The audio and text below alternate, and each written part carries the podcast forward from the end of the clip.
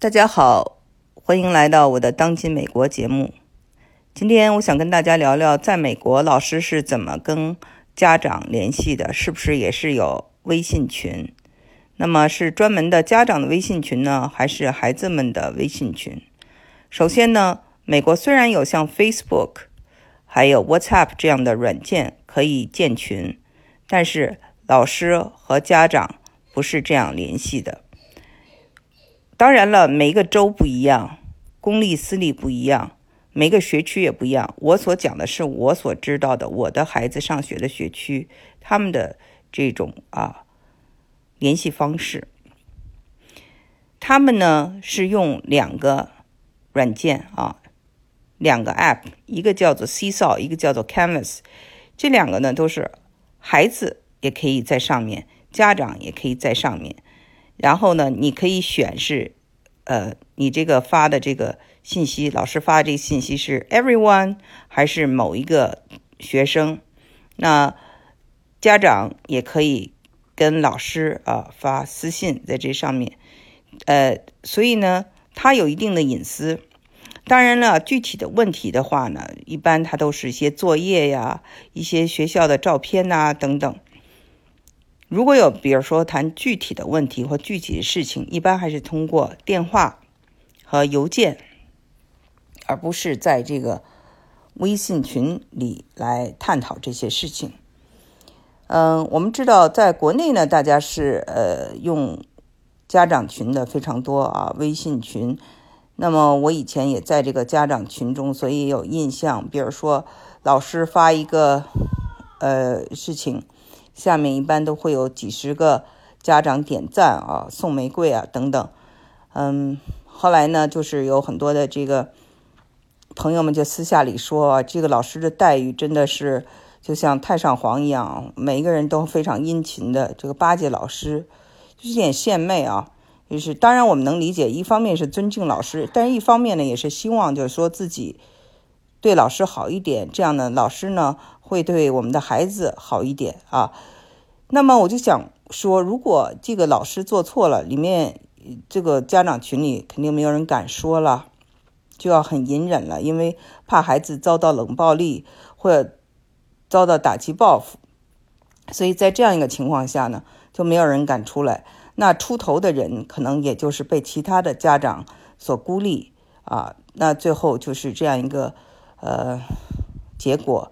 那这个呢，我专门做过一期节目啊，讲过这个问题。在这个问题上呢，大家呢可以去找以前我这个节目去听。那这次呢，我们就想具体就说一下这个妙可欣小朋友啊，这个十岁就结束了他自己的生命。然后呢，整个过程中啊，我。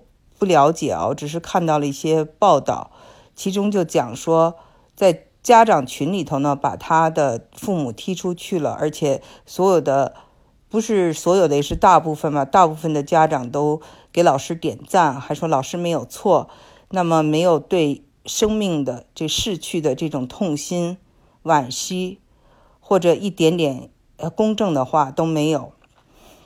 那么大家这样做。有一种自扫门前雪的感觉，因为都是怕自己的孩子受欺负啊。如果说了老师不爱听的话，那是不是他的孩子就会遭受到报复？我们不知道。但是话又想回来了，我们之前做过一期节目，叫做“我们要爱自己的孩子，也更要爱他人的孩子”。因为你真的去爱他人的孩子，才是在帮助你的孩子。你就想想。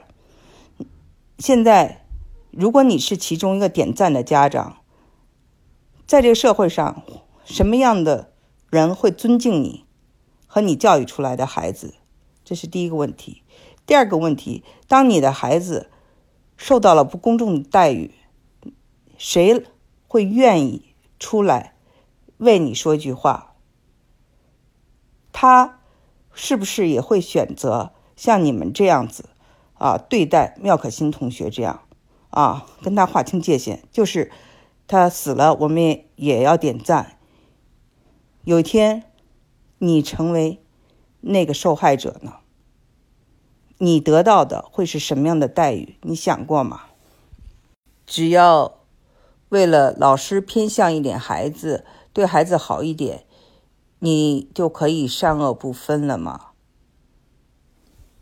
你的孩子会打心眼里尊敬你吗？我们不知道到底发生了什么事情，这里面有太多的信息是不公开的。所以我们也很难得出结论，但是我想说的重点就是在生死面前，在一个一个这么十岁的美好年华啊，这么一个时候，这个生命就逝去了。大家应该有一定的同情心，这是最起码的做人的这种行为准则。你怎样表现的，你的孩子都看得清清楚楚。我真的不希望啊，就是像这样的一个微信群呢，变成一个献媚群。这个真的是一件让人想起来很悲伤的事情。每一个人都应该爱自己的孩子，这点没有错。可是是这种自私的爱，还是可以有一种大爱？我曾经在微信群里头啊，家长的微信群里头啊，质疑过老师。我的儿子后来就哭了，说：“妈妈，你为什么要质疑老师？你知道他这样会打击报复我吗？你知道他会在班上根本就故意不理我，没有看到我吗？你知道我要承受多少？”这种压力，我跟他说：“孩子，你就要承受这种压力，因为你的妈妈就是这样一个人。如果我不站出来，谁会站出来？”他说：“妈妈，那你为什么一定要站出来？”我说：“那是因为你的姥爷给我的影响。从小我看到他就是为弱者，为那些上访的人，啊，为那些。”在他的这个村子里受到了欺负的人来告状的人哦，为他们做很多的事情。然后我记得有一年，就是其中我姐姐跟一一个北京的这个记者团呢，到河南某一个地方去采访。当时呢，他们的记者团里有一位我认识的朋友，他回来给我讲了这个故事。他说呢。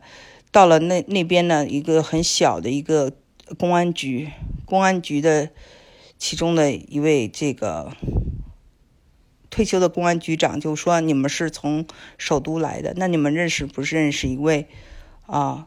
这个王青天，说谁是王青天？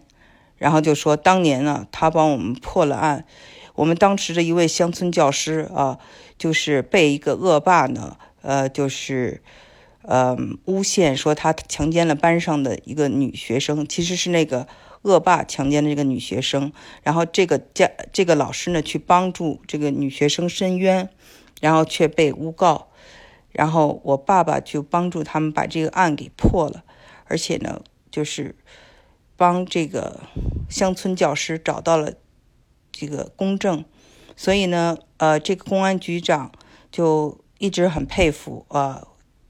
我父亲希望呢能够再见到他，然后正好我这个朋友听完这故事就说：“哦，他不，他已经退休了，但是他的这个女儿今天恰巧来了，就把他介绍给了我的这个姐姐认识。”我的这个朋友回来以后就跟我说：“他说你要多了解你的父亲，就是他是在那个年代一直在为弱者说话。”我就觉得非常的感动吧，因为从小说真的这种事情，我上学的时候啊，就是也是在十岁的时候，我就记得有人就在我上学的路上蓬头垢面的，身上还有一股臭味见了我一下就跪下来了，说呃那个感谢，嗯，你是你的父亲是我们的救命恩人，就给我磕头，我当时就吓坏了。你在十岁，我不懂什么，但是。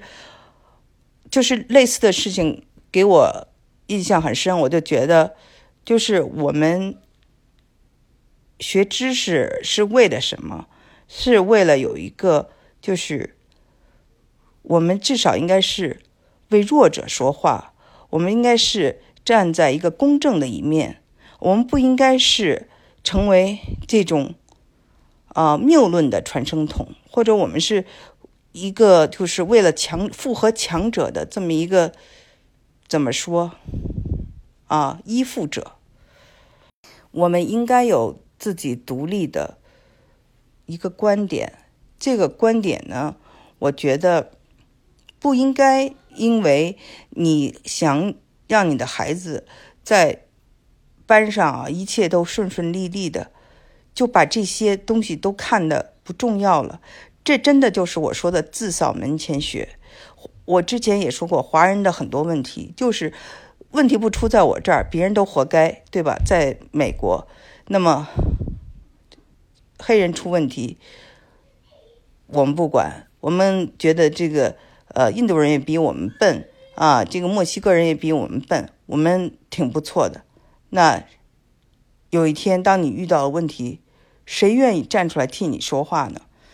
对吧？所以呢，就是公正的心啊，无私的心还是需要有的。那么还有人说，这个小孩子也太没有承受能力了。当然了，小孩子的心智没有成熟。如果是一个成人，成熟了，他就知道没有必要去用自己的生命付出代价。你你所付出代价的是什么？